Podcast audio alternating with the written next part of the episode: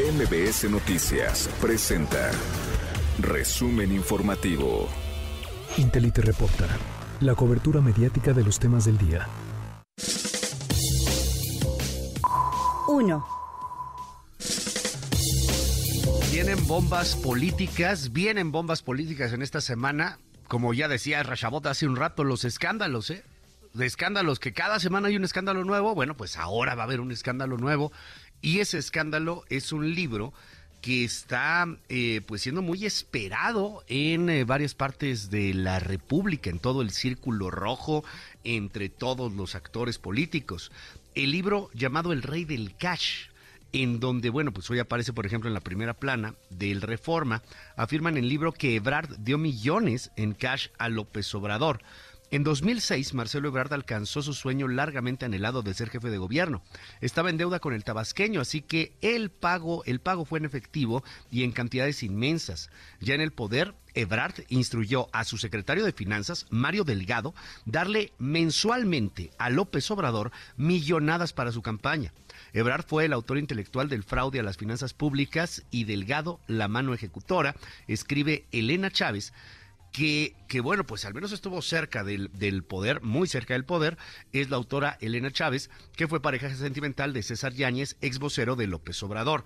Eh, esta semana estará publicándose el, el, libro, digo, publicado ya está, pero al parecer ya empiezan a moverse las primeras copias de este libro seguramente a lo largo de esta semana ya la lo empezaremos a ver, eh, a lo mejor en versiones digitales, a lo mejor ya en las primeras versiones físicas, se hablaba de que podría estar hasta dentro de la otra semana, es decir, por ahí del 18 de octubre, pero ya empiezan a circular algunas versiones, algunas eh, informaciones y eh, preguntan mucho, ¿habrá facturas?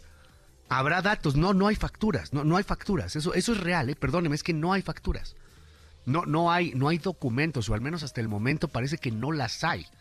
Lo que hay son estos, son relatos. ¿De quién? De quien estuvo muy cerca del poder. Porque Elena Chávez, además de haber sido la pareja de César Yáñez, también estuvo en la comunicación social del gobierno capitalino cuando López Obrador era jefe de gobierno.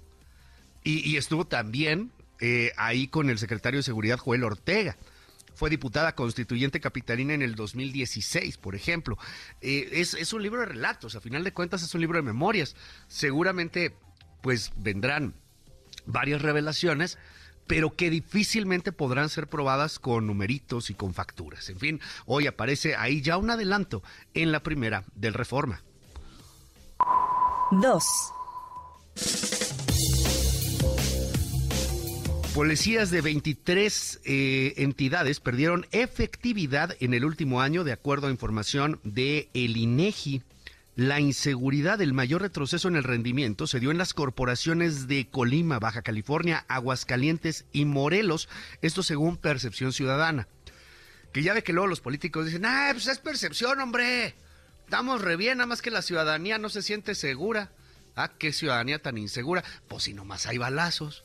Pues si nomás secuestran, pues si nomás te levantan.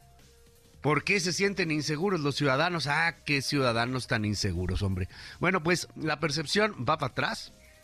La gente no está considerando que estén haciendo buen trabajo los efectivos policiales, particularmente los policías civiles y quizá de ahí pues el gran apoyo que hay desde el pueblo, desde las encuestas hacia eh, los militares. Échale un ojo muy interesante ahí lo que eh, publica Milenio y, y, cómo abunda en esta percepción de seguridad que choca mucho con lo que son a veces los otros datos tan tan tan buenos de una seguridad que, que va que va en avance, de, de un trabajo policial que se supondría es de cero impunidad, pero que bueno, pues los ciudadanos nomás no lo sentimos, oiga.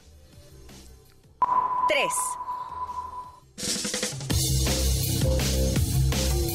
La crónica el día de hoy, Putin bombardea a Zaporizhia cuando dormían. El régimen de Vladimir Putin ordenó el lanzamiento de misiles contra áreas pobladas de la ciudad de Zaporilla con un saldo de al menos 15 muertos y más de 80 heridos. Esto según el gobierno de Kiev, es decir, de Ucrania. Más de 70 resultaron heridos, entre ellos 11 niños, mientras que cientos de familias se quedaron sin hogar. Déjeme contarle también que hay, hay información muy relevante en torno eh, pues a un, a un tema que tiene que ver con con México y que tiene que ver con un supuesto acuerdo que tendríamos con Rusia, que ya confirmó Rusia, ¿eh? Para instalar aquí un sistema de GPS satelital. Ay, a ver, la Secretaría de Relaciones Exteriores aclaró que el acuerdo firmado entre México y Rusia en materia espacial no contempla acciones relacionadas con el sistema GLONASS. El sistema GLONASS es un sistema GPS que tiene Rusia, el gobierno de Moscú, que está bloqueado, el Kremlin, que está bloqueado internacionalmente por las sanciones económicas, dado que ha invadido a Ucrania. Entonces empezó a trascender que México estaba contratando o estaba haciendo un business, un deal, para tener este mentado sistema GLONASS, GPS, pues que nos puede poner ahí en jaque por las relaciones internacionales que tenemos y porque somos el gran actor latinoamericano en este continente. Somos el único socio así tan abierto en un tratado libre comercio con Canadá y con Estados Unidos. Entonces, no, no, no convenía mucho, ¿no? Este, perder, perder muchas cosas por, por un acuerdo de este tamaño. Lo niega la SRE, pero el gobierno ruso dice que sí, que el presidente Putin firmó el pasado 28 de septiembre una ley que ratifica un acuerdo intergubernamental con México. ¿Qué onda? Este contempla colocar en el territorio mexicano aquí sistemas de navegación satelital GLONASS y un complejo óptico y electrónico para prevenir situaciones peligrosas en el espacio circunterrestre. Da bueno, pues ya dice la SRE que no es cierto, pues, pues, tenemos que creerle a la SRE, pero dice el gobierno de Putin, hágame el favor, que se firmó ahí un acuerdo, esto va a dar muchísimo más de qué hablar. Las 7 con 27. Intelite reporta, la cobertura mediática de los temas del día.